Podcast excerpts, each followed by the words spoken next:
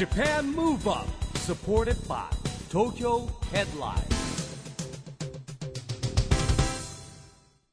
こんばんは。日本元気にプロデューサーの一木広治です。ナビゲーターのちぐさです。東京 FM Japan Move Up この番組は日本を元気にしようという東京ムーブアッププロジェクトと連携してラジオでも日本を元気にしようというプログラムです。はい、また都市型メディア東京ヘッドラインとも連動していろいろな角度から日本を盛り上げていきます。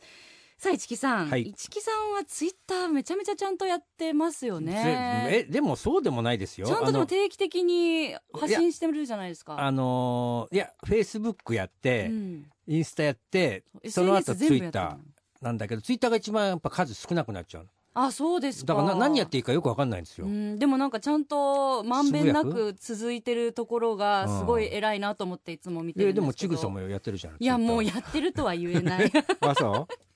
かろうじて、うん。でもちゃんとこうツイッターと文字制限がある中で、うん。しっかりでもねツイッターはだから文字制限を超えるまで言葉入れられてない。でもそれがいいじゃないですか。あそれがいい短く簡潔にかけてるからすごいなと思うんですけど、簡潔にっていうか思ったこと書いてたかもしれない。なんか気ぃつけてることとかありますか？えなんかね言葉だけだとな、うん。あれかなと思ってついつい写真つけちゃうんだよね。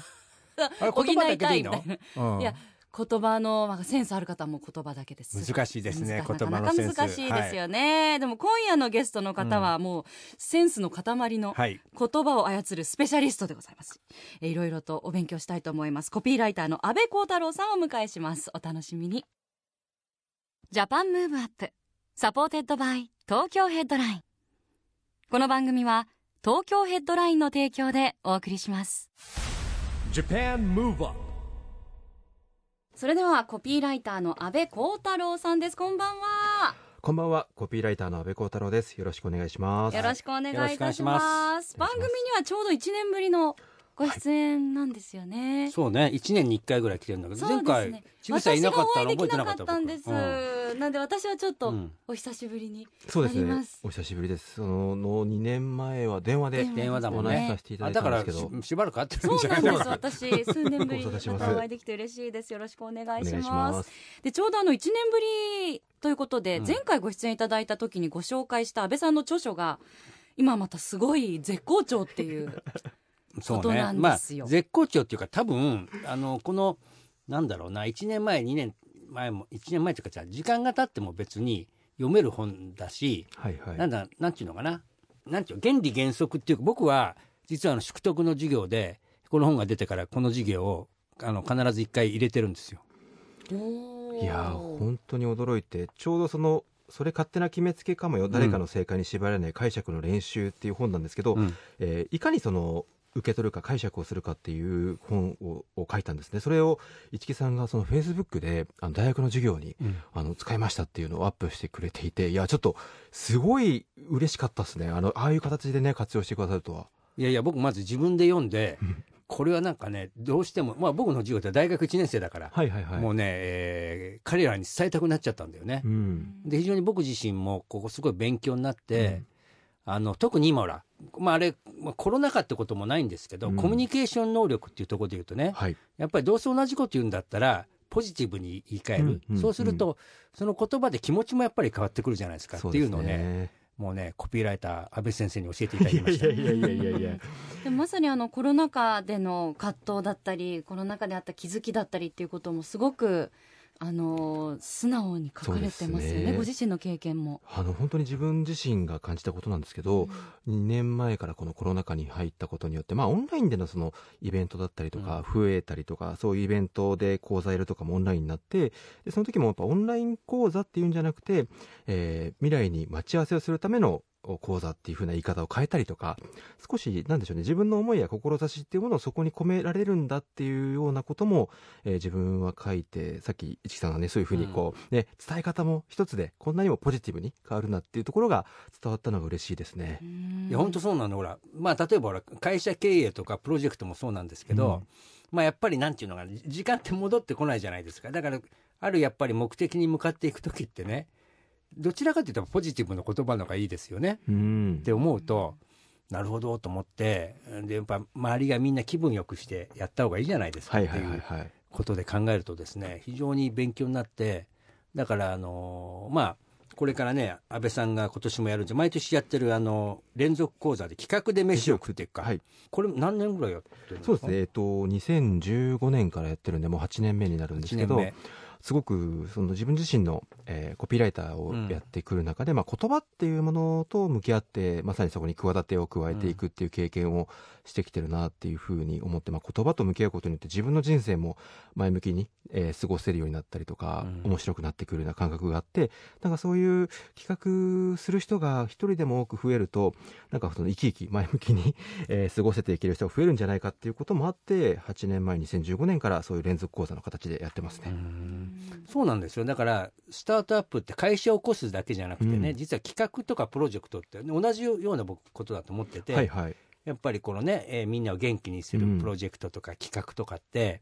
まあ、誰かの発想から生まれるんですよね、はいはいそしてそこにネットワークがあって協力者がいて、まあ、スポンサーみたいなみんながでできていかなきゃ、えーうんうんうん実現していかないかもしれないんだけども、まあ、この安倍さんがやってるなんていうのこの企画うん。飯で食っていくっていう、まあ、カリキュラムですよね。そうですね。これってそのその気づきと同時に仲間もできるってとこが僕素敵だなと思ってああ、いや、本当にそうですね。思ったのが、まあ一人でね、完結できることももちろん、うん、あるにはあるんですけれども、企画って、えーそれこそ、まあこの、ラジオの番組もそうだと思うんですけど、一人だけでは完成をしない。で、仲間を見つけていくことによって大きくなっていくっていう側面があるなと思っていて、そういうなんか、ちょっとやってみたいんだけどなって思った時に、あのそばに仲間がいてくれると、それがまた実現に向かっていくと思ってるんで、そういうね、えー今みたいななかなかこう対面で会えない時代感、時代な中だからこそオンラインでつながっていければなとも思ってますね。うんどういうメンバーが集まってるんですか？あでもそれこそお広告の仕事をしてプランナーをしてますっていう人もいればあの学校の教師をさ教員されてるっていう方もいらっしゃればあーそうですね。本当に多種多様な方イラストレーターされてる方デザイナーされてる方だったりとか僕の中でやっぱりその企てとか企画ってどんなあの仕事の現場にもあると思ってるんですけど、まさに本当あらゆる職種の方が集っておりますね。うん。今までどんな講座されてきたんでしょう？そうですね、えっとそれこそ本当に各業界のお本当にこう最前線を走られているような方をお呼びして、えー例えばそのお笑いの企画っていうことで又吉直樹さんにおお越しいただいたりとか、本当本当にたくさんのゲストの方にお越しいただいて、えーそこの企画どういうふうにやってるかっていうのを学ぶだったりそうですね。あとは僕自身がそのコピーライターをやってくる中でじゃあ自分の広告自分自身をどうやって企画するかだったりこどういう広告作るかみたいなところも、えー講義でやったりしてますね。うーん。あのご本の中にも出てきますけれども、はい。この企画のことが。あの今回今コロナ禍入ってもう3年目、うんそうですね。ですけれども少しずつリアルであったりとかもそうですね。またされてはい、るんですね。そうですね、うん。少しずつそうやって会える機会は増えているものの、まあ、基本はやっぱりねオンラインでズームでとか、うん。そういうふうなことにはなってはいるもののまあそろそろお会いたくなるようなうん。ところもありますよね。まあだからメリハリですよね、やっぱりじうん。時間効率で言ったら移動時間とかないから、オンラインって良さもあるんだけども、やっぱりえリアルなネットワークの中でね、本当にえ僕は自分自身感じるんだけど、なんか企画とか詰めていくときって、もう対面じゃなきゃ絶対つまんないですよ、うん。うん。これはね。だからそういうのを大体、まあ、骨格作っといて、オンラインで確認みたいなね、ことかもしれないし、だからさっき言った安倍さんなんか、やっぱりこの講師たちのね、うん。えーまあ、同じような思いを持つネットワークもできるわけじゃないですか、安倍さん的にはね。そして聞く側は聞く側で、それを学びながら、またそこにも僕はネットワークって作ってあげるの必要だなと思ってて、はいはいはい。あのー本当ね、まあ、うちのだから会社のスタッフもですね、え 今年はもうこれに参加しろということですね、言って、いや、本人もね、すごい興味持ってて、はいはいはい。えー本もですね出た時にすぐ買えと 言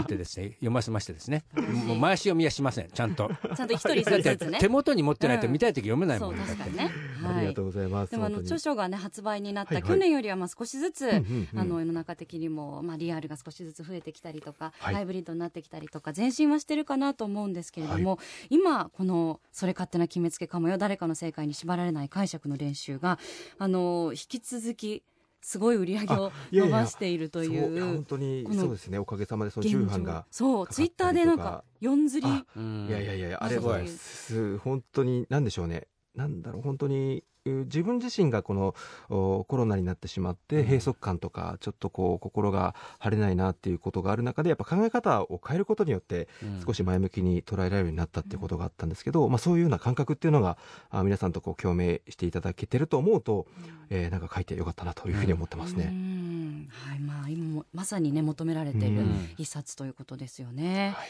さあそれではここでそんな安倍さんから日本を元気にする一曲を伺いたいなと思うんですがあ。今日はどの曲にしましょはい、えー私がですね今あのボーイズグループの超特急さんと超特急というグループさんと一緒に仕事をしているんですけどもそこの新メンバー募集オーディションのです、ね、超特急簿というところでご一緒させていただいててその超特急さんがちょうど新曲をリリースされたその曲ですねをお今日お流していただけたらなと思っております、えー超特急さんでクレッシェンドです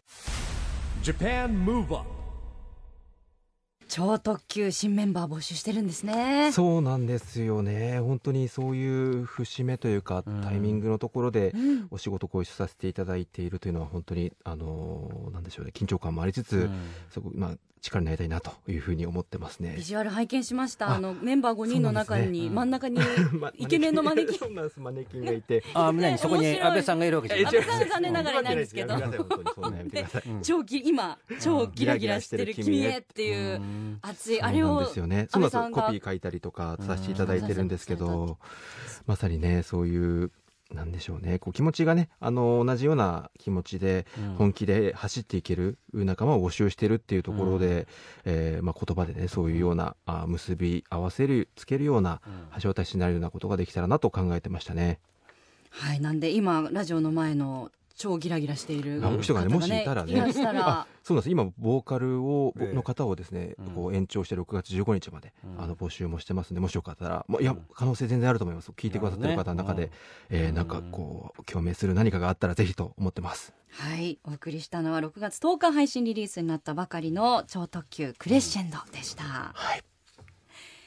今夜のゲストはコピーライターの安倍光太郎さんです。後半もよろしくお願いします、はい。よろしくお願いしますあの安倍さん先ほど超特急のねあのはい。話ありましたけれども、結構ボーイズグループの方とお仕事をされることも多いんですね。そうですね。本当に、えー偶然なんですけどもあの三代目 JSOUL ブラザーズさんともあの一緒にお仕事させていただいたことがございまして、へー。であのこういう仕事をしましたっていうのを、まあ、市木さんにも報告させていただいたりとかしましたね。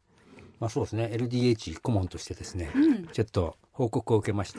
早速三代目のみんなに話してきました。大木さんのに安倍安倍さん知り合いですか？みたいな。ですか？みたいな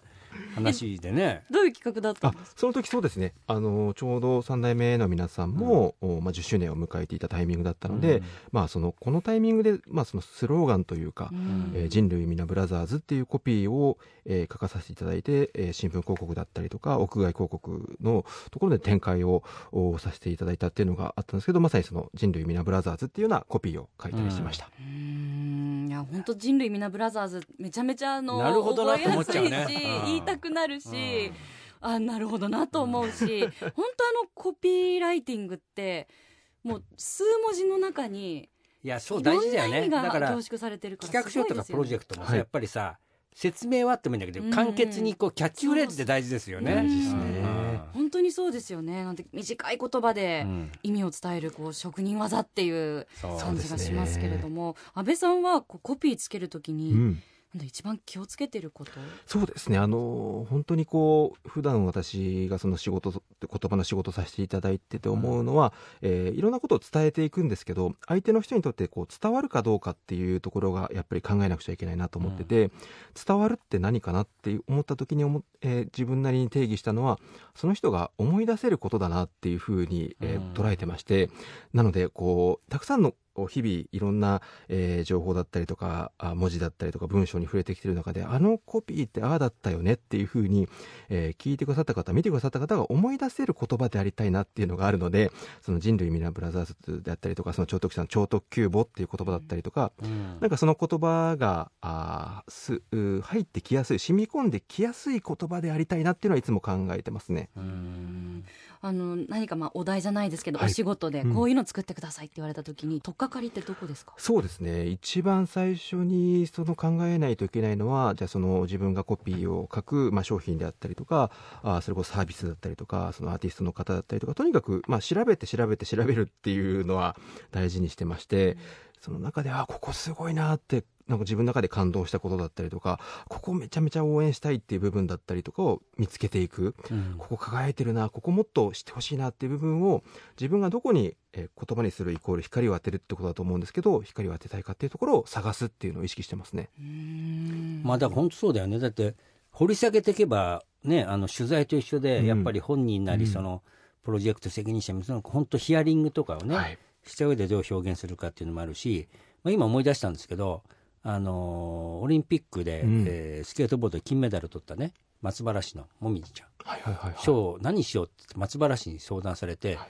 実は安倍さんがそこをね考えて賞が作られたということを今思い出しまして。そうですね、その時すごく、えー、と市民栄誉賞っていうのは、まあうん。あの本当にこうスケートボードで、まあ、すごく結果出してで当時13歳かな最中学生だからねそうまだね。賞で、うん。えーそうやってこう取ったってすごい、えーことだってそれを、えー松原市でこう例えば市民栄誉賞とかっていうのを送ってしまうとちょっとやっぱり重荷になってしまうかなっていうのが、まあ、市木さんから相談だったり、市長さんから相談があって、それでですね、まあ、市民栄誉賞じゃなくて夢栄誉賞っていう、うん。夢があーに栄誉があるし夢って栄誉じゃないですけど、うん。そういうふうになんか夢を叶えていくことその姿がいいですよねっていうふうなあの名前に、えー名付け直すというかそれもやっぱりこのあの市民じゃなくて夢って書いてるだけなんですけどそうすることによってあ受け取る方も受け取りやすくなるっていうふうなそうなんですよね。なんかそう中学生が一年市民栄誉賞とか言われちゃうとなんか そうそう。そうおなんかええって私別にって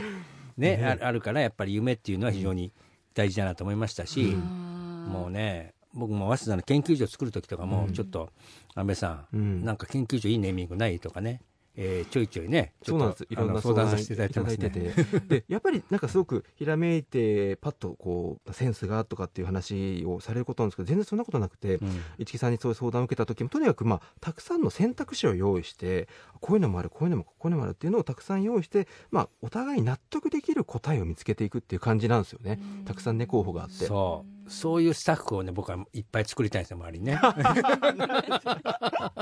仲間を増やしたいですね。そうなんですよ。でも本当にそれこそ安倍さんの著書じゃないですけど、はいうん。言葉一つで解釈とか受け取り方って変わりますね。全然違いますもんね。そうなんですよね。そ言葉のれが魔法というか。面白くもあり、うん。やっぱりそうそう。自分の中で、えまあ、先輩だったりとかに言われた言葉とかを、受け取り方を変えることによって前向きに、えー捉えられるようになったりとか日々いろんなことあると思うんですけどね。その時にいろんな出来事をちょっとあこういうことかなっていうふうに、うん。自分の方に手繰り寄せられたらなっていつも考えてますね。うん。さあそして安倍さんのツイッターをあ拝見したんですけれども6月の19日にはい。対戦するタケル VS 那須川天心戦のキャッチコピーにすごい反応されていて、そうなんですよ。あの私がですねあの格闘技を見るのが好きで、うん。その「ザ・マッチ2022のそのお俺の前に立ちはだかってくれてありがとう」というコピーが、これ僕が書いたわけじゃなくてすごくあの シンプルにいいなっていうふうなことを一人の受け手として、うん。えーその思わずツイートしてしまったって感じですね。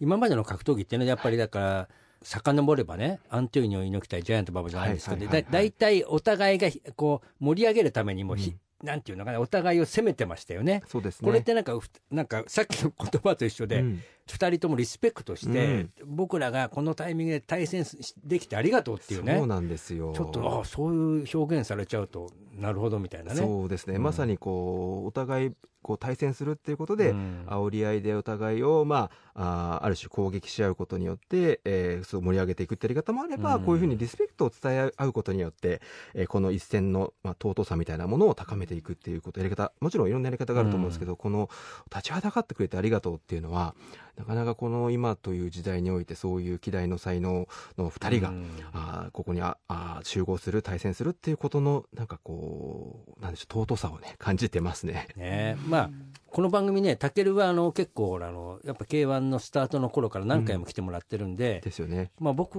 らはね、やっぱこの成長する姿とか、うん彼がこうビッグになっていく過程とか見てるんだけども、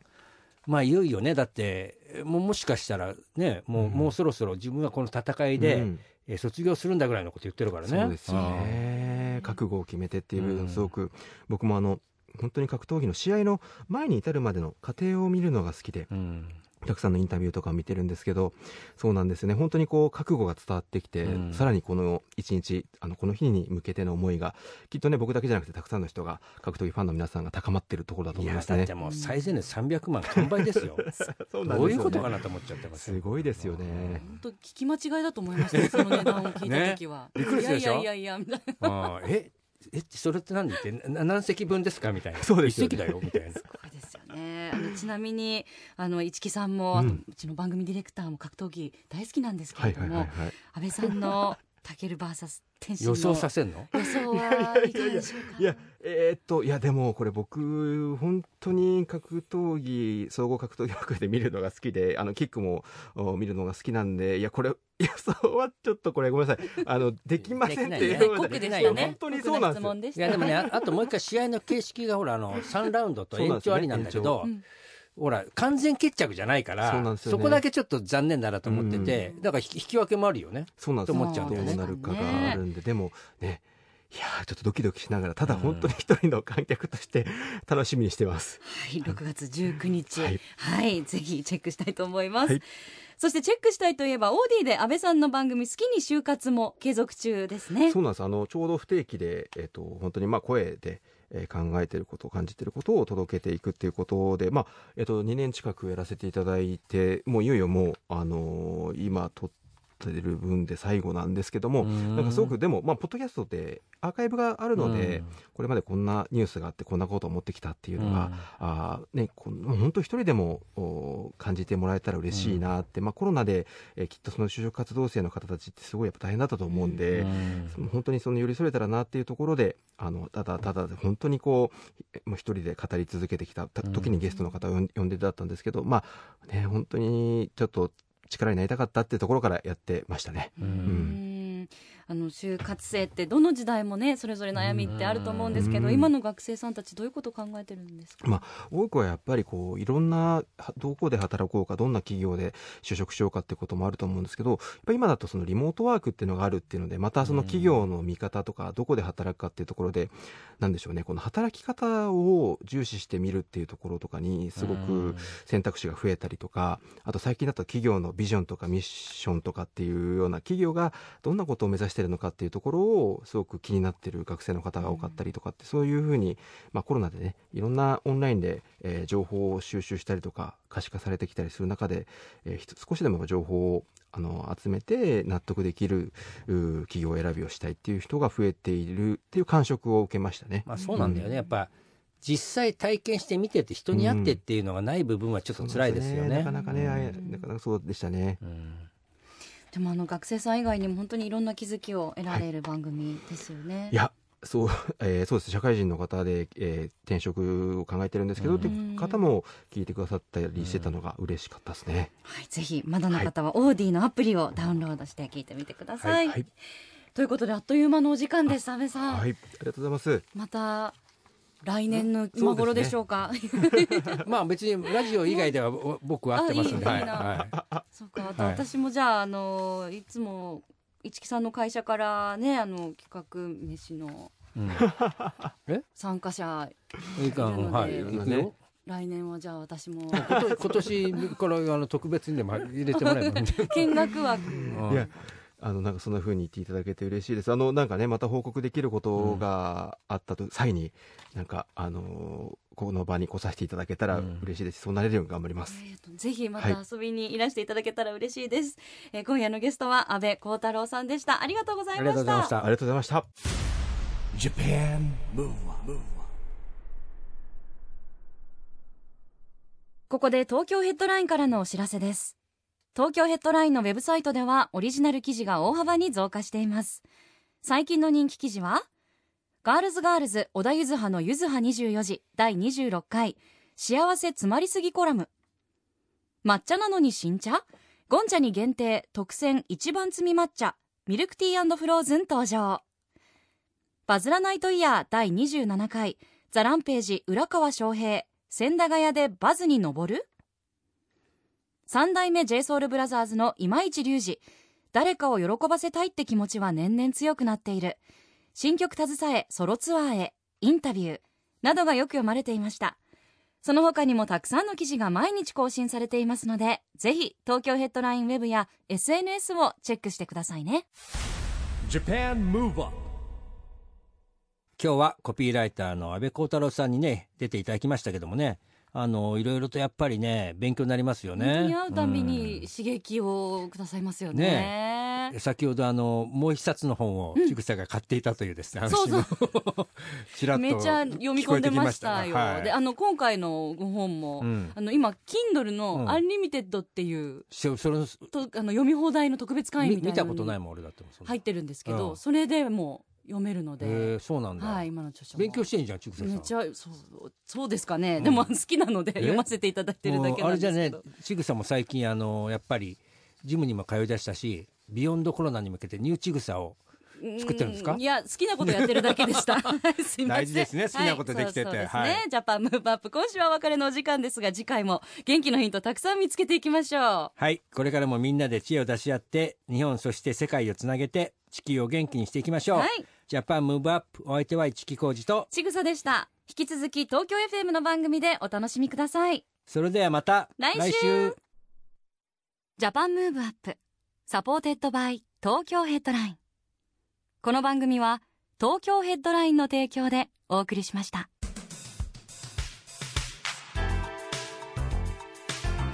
Japan Move Up